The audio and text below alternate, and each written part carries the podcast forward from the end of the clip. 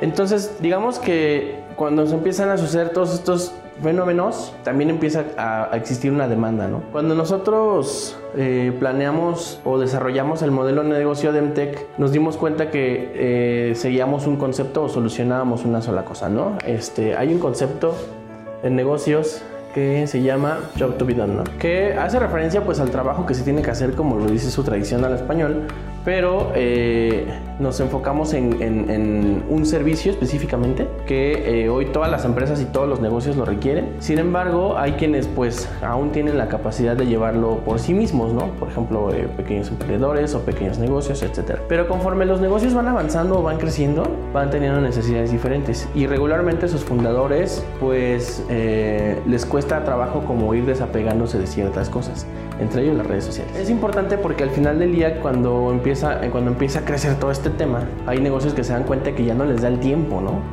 Y algo que es muy importante en redes sociales es que tenemos que tener muy, muy claro que nos premia la constancia en el contenido, ¿no? Tanto em, ser constantes y que el contenido que tengamos o que estemos ofreciendo a nuestras comunidades pues sea relevante, ¿no? Para ellos.